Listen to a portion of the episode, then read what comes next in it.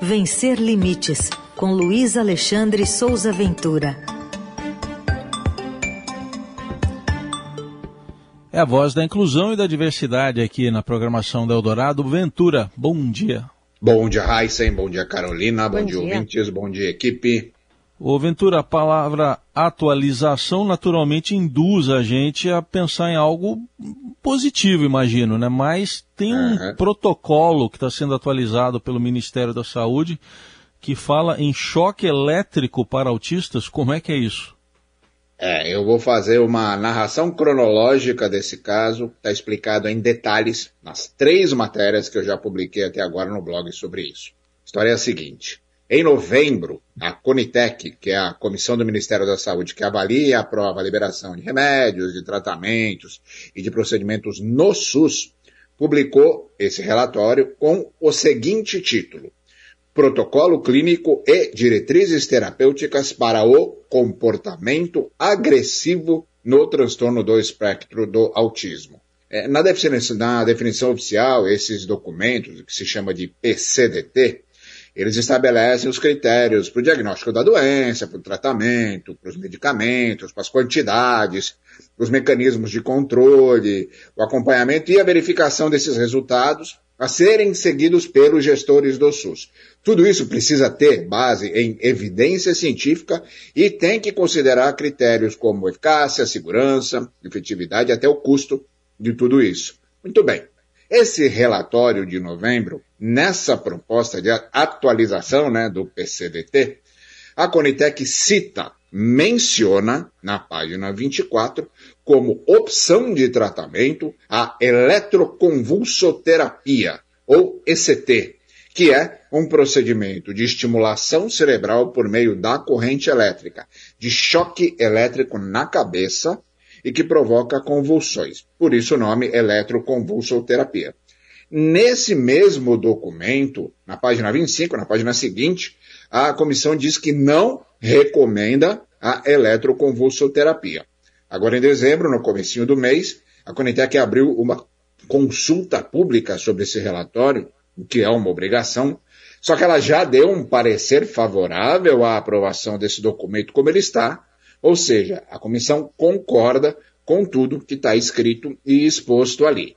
Acontece que apenas a, é, pela eletroconvulsoterapia estar mencionada no texto, somente essa citação já acendeu todos os alertas da, das instituições que defendem as pessoas com deficiência, principalmente que defendem as pessoas autistas.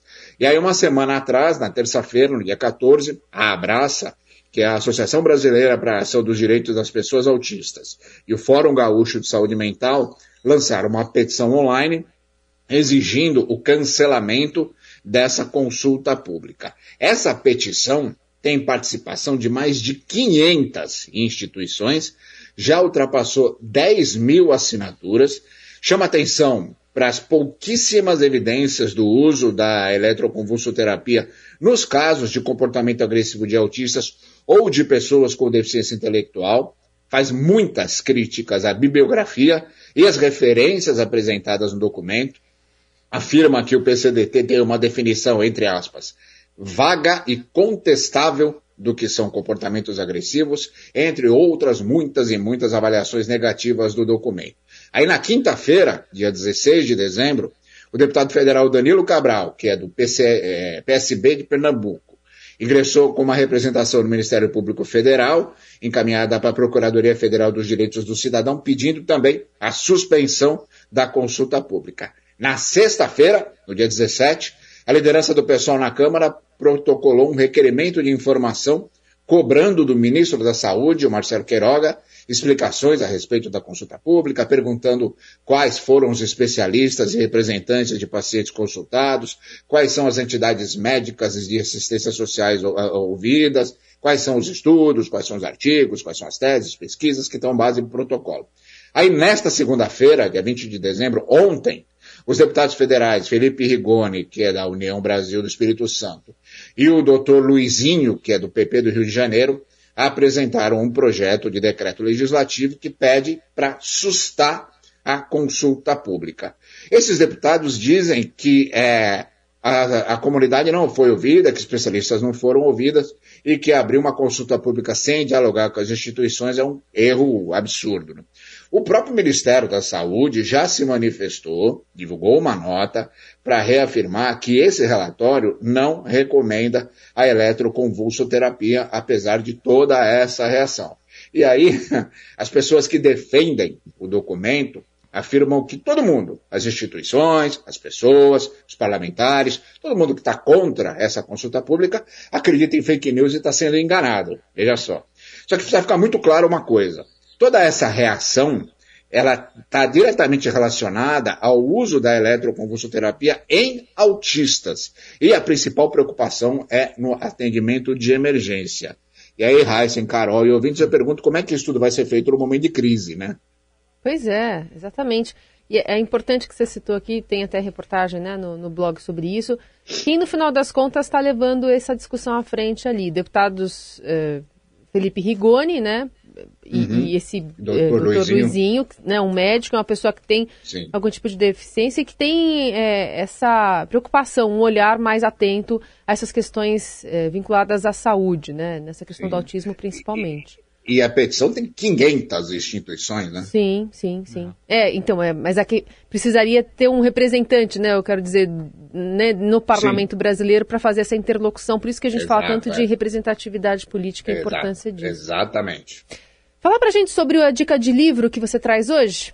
Bom, já que a gente está falando sobre autismo e já que a gente está falando sobre o medo dessas coisas todas, da tortura, desses assuntos pesados, eu trouxe um livro aterrorizante, muito forte.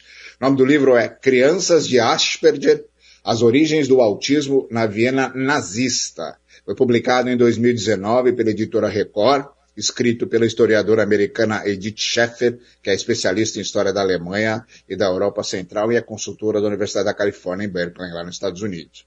É, esse livro detalha como o médico psiquiatra Johann ou Hans Friedrich Klaus Asperger, que é austríaco, nasceu lá em 1902, morreu em 1980, que é o médico que dá o nome à síndrome de Asperger, foi um, que é um cientista celebrado pela sua defesa das pessoas com deficiência e que inclusive introduziu o termo autismo pela primeira vez para determinar, é, falar sobre determinados comportamentos. Como esse médico psiquiatra teve uma participação fundamental no extermínio de crianças com deficiência, principalmente com deficiência intelectual, durante o regime nazista na Europa. Um dos títulos, um dos capítulos desse livro tem um título chamado Asperger e o Sistema de Assassinatos.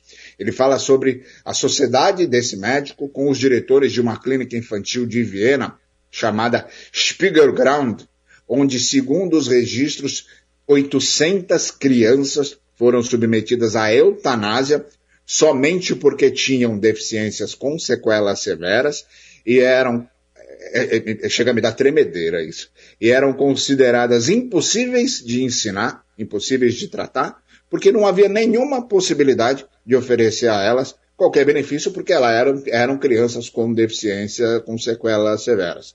Esse é um livro que fala muito sobre a questão de como a sociedade avalia, rotula e trata as pessoas com deficiência, mas coloca uh, um, um, grande questionamento a respeito do médico Hans Asperger na verdadeira é, defesa ou não das crianças com deficiência. A partir desse livro, toda a, a história do médico está sendo revista. Então é um livro muito importante, um livro muito forte. Ele está à venda na internet, é fácil de encontrar. A capa do livro tem uma foto dessa clínica infantil Spiegelground, uma foto atual, que tem 800 estacas cravadas no gramado, todas iluminadas, em homenagem a essas 800 crianças que foram exterminadas. Muito bem, fica a dica aí, importante, trazida aí pelo Ventura. Essa é a nossa última edição antes aí do plantão de fim de ano, das festas de fim de ano. Acho que eu posso dizer, a Carol e eu podemos dizer que a inclusão, literalmente, a inclusão do Ventura na nossa programação foi uma alegria nesse ano de 2021. Obrigado pela parceria, Ventura. Muito obrigado a você, muito obrigado à Rádio Dourado, ao Grupo Estado. Esse espaço é fundamental, foi muito comemorado em toda a comunidade das pessoas com deficiência. Eu agradeço muito e desejo para todo mundo um Feliz Natal.